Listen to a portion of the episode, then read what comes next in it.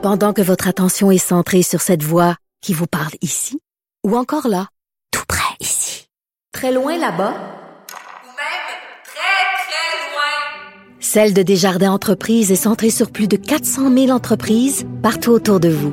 Depuis plus de 120 ans, nos équipes dédiées accompagnent les entrepreneurs d'ici à chaque étape pour qu'ils puissent rester centrés sur ce qui compte, la croissance de leur entreprise.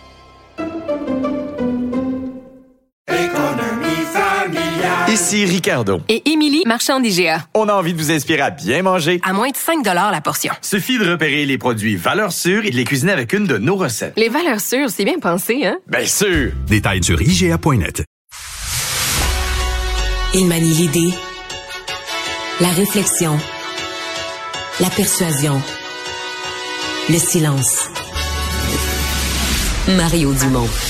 Informé, cultivé, rigoureux.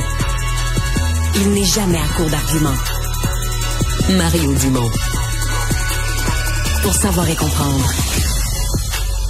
Bonjour tout le monde, bienvenue à Cube Radio. Euh, Mais l'enjeu du jour, est-ce que les policiers de Longueuil ont fait un mauvais travail?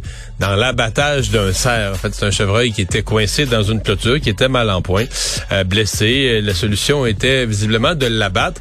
Et là, il y a tout un questionnement. Certains disent que les policiers sont des incompétents. Euh, par contre, moi, j'ai parlé avec euh, des gens qui s'y connaissent pas mal en chasse et qui disent, attention, les policiers ont quand même des armes avec de très petits calibres. Et plein de policiers, semble-t-il, ont vécu cette expérience de devoir utiliser plus d'un projectile euh, pour euh, pour abattre un animal. Donc, euh, est-ce que c'est est-ce que c'est un véritable scandale que nous avons à Longueuil? Évidemment, les gens disent ah ben là on regardait puis la scène ça n'a pas été beau. Ben c'est jamais super beau que d'abattre un animal. Ça fait que si vous aimez pas la scène, toujours aussi l'option de regarder ailleurs. Mais là, ça, c'est mon opinion. Euh, c'est mon opinion bien, bien, bien personnelle. Enfin, c'est la controverse du jour, euh, prouvant que dans notre pays, ça va pas si mal. On rejoint l'équipe de 100% Nouvelles. 15h30, c'est le moment d'aller retrouver notre collègue Mario Dumont. Salut Mario. Bonjour. Alors, au moment où on se parle, euh, à Ottawa, il y a le comité de la procédure et des affaires de la Chambre qui bon, qui pose des questions, évidemment, sur l'ingérence euh, de la Chine lors des dernières élections 2019-2021. On tente de faire la lumière là-dessus. Et aujourd'hui, le chef du Bloc québécois, Yves-François Blanchette et Pierre Poilievre, ont demandé tous les deux à ce qu'il y ait une commission d'enquête publique qui soit mise de l'avant. On va écouter messieurs Blanchette et Poilievre tour à tour. Il est évident que sa proximité avec la Fondation Pierre-Éliott Trudeau qui aurait reçu des sommes de donateurs d'origine chinoise, ce qui en soi n'est pas l'objet de l'enquête, mais crée une apparence de proximité. Il était au courant de tout ça depuis des années. Et qu'est-ce qu'il a fait pour répondre? Qu'est-ce qu'il a fait pour y répondre? Il a nommé un ancien président de la Fondation Trudeau, une fondation qui a reçu cet argent du gouvernement chinois. C'est la raison pour laquelle le Parti conservateur va, oui, supporter une enquête publique et indépendante. Mario, le fameux rapport de Maurice Rosenberg, qui était à la tête de la Fondation euh, Trudeau, ça crée énormément de, de scepticisme. On a l'impression que M. Trudeau a finalement peut-être quelque chose à cacher. Ouais. Puis objectivement, il y a deux problèmes avec le. je vais même dire, je vais aller plus loin. Il y a trois problèmes avec le rapport. Il y a l'auteur. Je mhm. pense que les propos là, des de, qu'on vient d'entendre dans la fois du bloc et du Parti conservateur, des chefs de ces partis-là, euh, expliquent bien. L'ancien PDG de la Fondation Trudeau, qui était actif au moment où les dons de la Chine sont rentrés dans la Fondation Trudeau, pour se demander est-ce qu'il y a eu ingérence de la Chine dans nos élections. Il y a apparence de conflit d'intérêts. Deuxième problème. Excusez-moi, là, mais c'est bizarre comme timing. Le rapport devait sortir un an après les élections. Finalement, il est jamais sorti parce qu'un an après les élections, c'était l'automne passé. Les élections ont eu lieu au fédéral à l'automne 2021. Là, le rapport est reporté, reporté, reporté. On sait pas trop pourquoi, on n'entend pas parler. Puis tout à coup, Là, rafale de d'articles tous les matins dans le Globe and Mail, met à l'avant-scène la question de l'ingérence chinoise. Le gouvernement est dans l'embarras. Lundi après-midi, dans un point de presse où il se fait cuisiner, M. Trudeau parle d'un rapport. Bang, par hasard, le lendemain après-midi, le rapport sort, est rendu public euh, juste avant le souper. Ah. Tu sais, quand on parle d'apparence de conflit d'intérêts ou d'apparence de pas de neutralité, tu sais, ouais, sais, le rapport, euh, tout à coup, là, il devient urgent, il sort vite, vite, vite comme ça au moment où ça donne le mieux pour le gouvernement.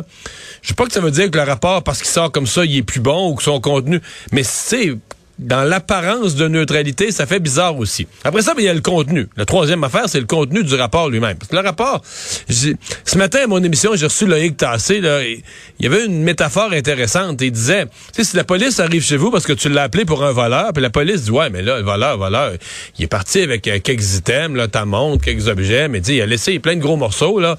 Tu vas dire, ouais, mais là, t'as peu, le voleur qui, il y a un voleur qui est rentré chez nous, il est parti avec certaines affaires. Et Loïc disait, on reconnaît l'existence de euh, d'une ingérence. On dit dans certains comtés, euh, oui, il y a eu l'ingérence, mais ça n'a pas changé le résultat global de l'élection. Euh, une chance, ça n'a pas changé le résultat global de l'élection, sinon ce serait une crise politique sans précédent.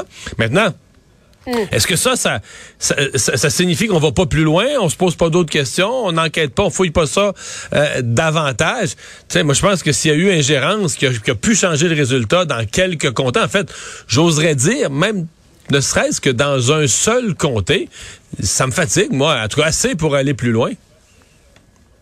Oui, et de, te fier et euh, de te satisfaire avec les conclusions du, rapport Rosenberg. Et Mario, concernant ce, fameux comité de procédure euh, qui siège actuellement, les partis d'opposition ont demandé à ce que la chef euh, de cabinet de Justin Trudeau, Cathy Telford, puisse être présente et répondre aux questions.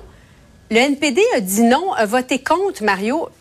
Je comprends qu'il y a une alliance entre euh, le Parti libéral fédéral et le NPD, mais est-ce qu'il pourrait y avoir un enjeu électoral dans tout ça? Le NPD marche sur un fil de fer parce que, bon, il n'y a pas de doute, je pense qu'à partir de maintenant, le Bloc et les conservateurs vont voter ensemble pour faire la lumière sur cette histoire-là. Le NPD a dit, en tout cas, moi que j'ai mal compris, le NPD a dit aujourd'hui qu'il souhaitait aussi une enquête publique. Mais tu vois, mhm. quand on pose une question vraiment délicate, parce que la raison d'entendre Mme Telford, c'est très simple. C'est que généralement, les services de renseignement ou le SCRS, lorsqu'ils vont lorsqu'ils ont quelque chose de délicat à dire. L'exemple, dire à M. Trudeau, écoute, il y a un de vos candidats, là, on pense qu'il est compromis.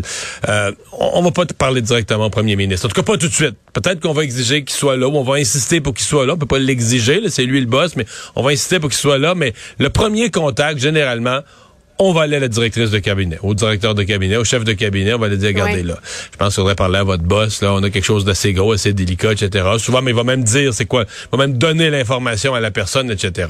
Et c'est pour ça qu'ils veulent qu'ils veulent l'entendre. Et là, le NPD qui protège le gouvernement là-dessus, mais tu as raison de le soulever, le NPD présentement est un parti qui est signataire d'une entente de maintien au pouvoir à long terme, ben, à moyen terme, jusqu'à pour au moins jusqu'à la fin du mm-hmm. mandat, avec les libéraux.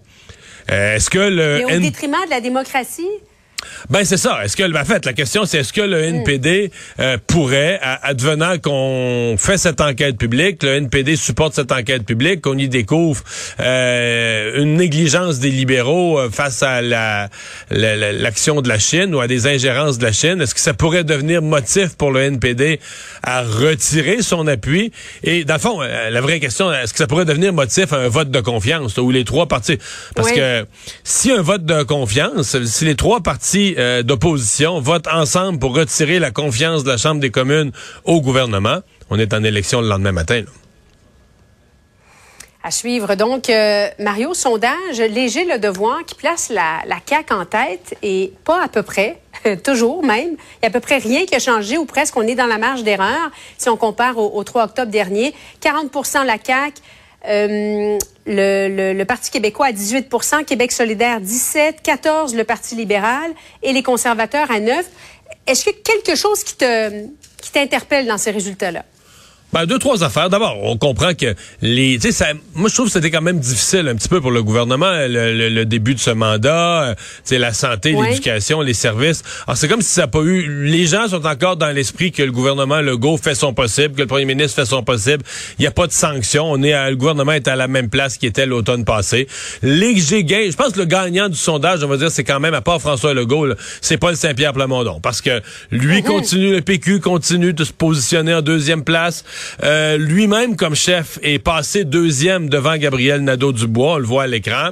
Et euh, la souveraineté a gagné 6 points. Vous allez me dire, elle, est à 38% la souveraineté. On est loin du, du 50 quel que ça prendrait pour gagner.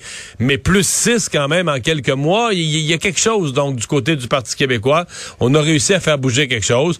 Euh, les deux perdants, évidemment, euh, c'est Éric Duhem qui a perdu presque un tiers de son vote depuis l'élection. Et les libéraux qui sont vraiment collés dans le fond du poilon. Euh, 4% chez les francophones, euh, 14 Le vote francophone, effectivement. Mhm. 4 Ah ouais, vote dramatique. francophone chez euh, les libéraux. T'as-tu déjà vu ça, toi, Mario?